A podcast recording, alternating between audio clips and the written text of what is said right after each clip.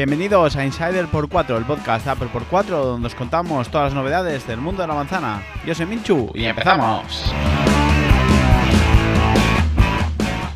Pues aquí estamos en un nuevo Insider por 4, que como ya veis tenemos nueva intro, nueva música, que me representa a mí bastante más que la que había anteriormente, que a mí me gusta y que espero que a todos y a todas os guste. Un insider que llega a vuestros oídos un día más tarde de lo habitual. Normalmente lo tenéis todos los jueves en vuestro reproductor de podcast. Este va a llegar de viernes, pero por una buena causa. No os enfadéis, y es que nuestro habitual directo que hacemos en YouTube con Cristian, con José, con Rafa, lo hemos tenido que adelantar un día al jueves, que es normalmente mi día de grabación, y entonces no me dio tiempo a grabar este Insider.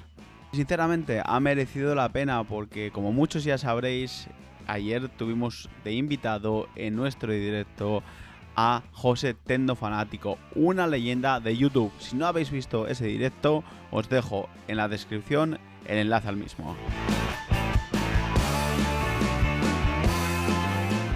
Bueno, y vamos a meternos ya de lleno en el primer tema que os traigo para este Insider, que es una nueva aplicación de Apple.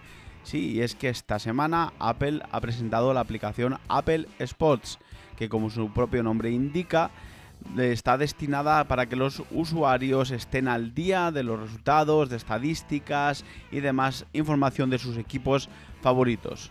Una aplicación que sinceramente a día de hoy no nos añade nada que no tengan otras aplicaciones como Livescore, como Football, etc. Otras aplicaciones que nos ofrecen los mismos servicios, pero que quizás en un futuro tengan que ver o se asocien con algún otro proyecto de Apple. Como sabemos, hace más o menos una temporada, algo más de una temporada, Apple TV Plus tiene los derechos de la Major League Soccer, de la Liga de Fútbol de Estados Unidos, e igual puede ser que por ahí vayan los tiros.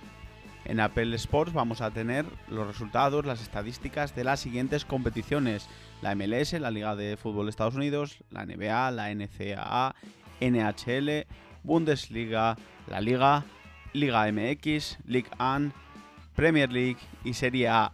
Aparte de estas, y cuando empiecen las respectivas temporadas de otras eh, competiciones como la MLB, la NFL o la WNBA, pues también se irán añadiendo al catálogo de Apple Sports. La nueva aplicación de Apple está disponible desde esta misma semana, como he dicho, pero solo en tres países. En Estados Unidos, como no podía ser de otra manera, en Canadá y en el Reino Unido. Cuando nos llegue al resto de los mortales es aún una incógnita.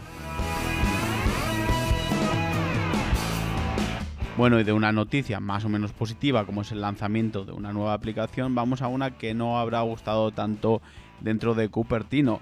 Y es que la FDA, la Food and Drug Administration de Estados Unidos, se ha posicionado en contra del uso de relojes inteligentes o anillos inteligentes para medir el nivel de glucosa en sangre.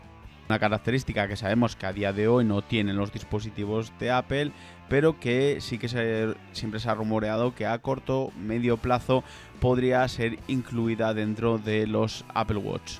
Yo opino personalmente y siendo una persona que llevo varios años, dos, tres años, creando contenido acerca de Apple, que esta característica, que si bien ha sido rumoreada siempre en el siguiente Apple Watch que iba a salir, eh, creo que es una característica que, aunque llegase, va a ser muy difícil que se llegue a homologar, porque al final tenemos que tener en cuenta que a día de hoy, para hacerse este test de glucosa en sangre, hay que pincharse, es una, es una prueba invasiva y conseguir esa tecnología de una manera no invasiva es bastante complicado y aunque Apple lo llega a lograr, que puede ser que lo llegue a lograr, va a ser difícil que los estamentos públicos lleguen a certificar esa tecnología. Como he dicho, esto es solo una opinión personal.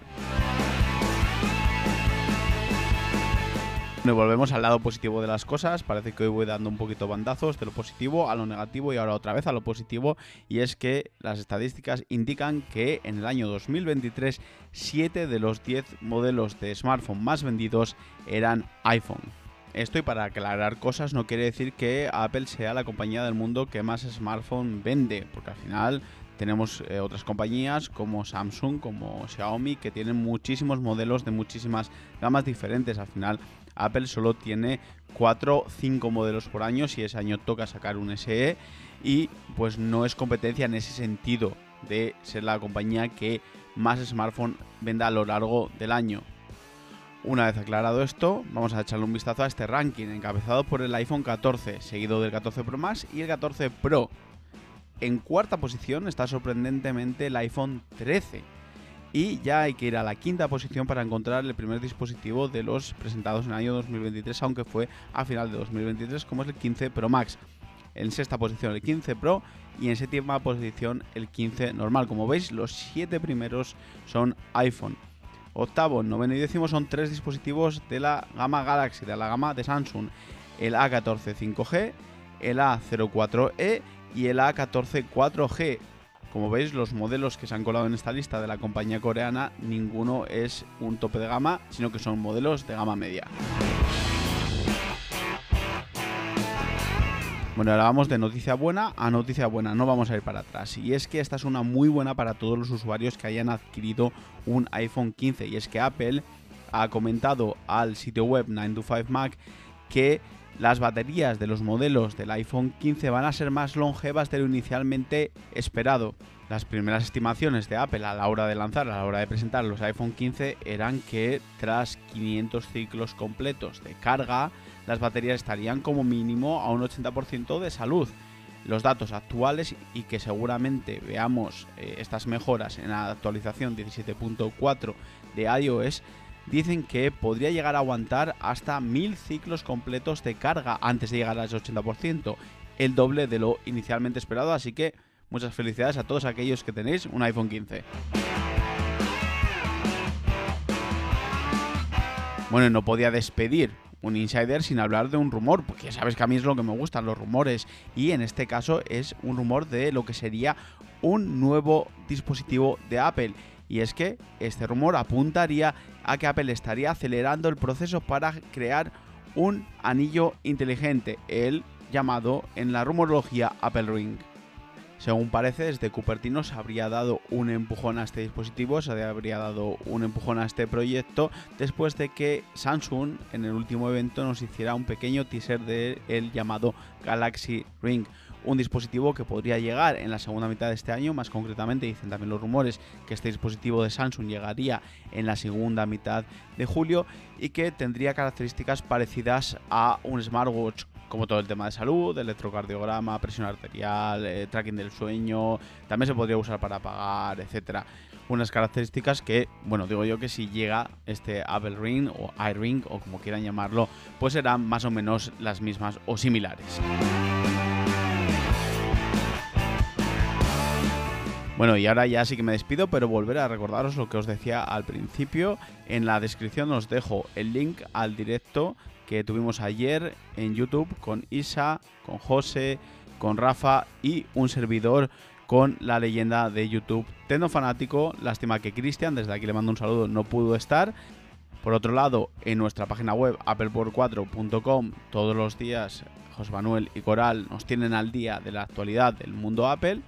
Y si queréis aprovechar al máximo vuestros dispositivos de la manzanita, sabéis que Todas las semanas, nuestro compañero Rafa en su Tips por 4 os trae trucos y sugerencias para que podáis hacerlo así. Bueno, y hasta aquí el episodio de hoy. No os aburro más. Esto es Insider por 4, yo soy Minchu y nos vemos en el próximo.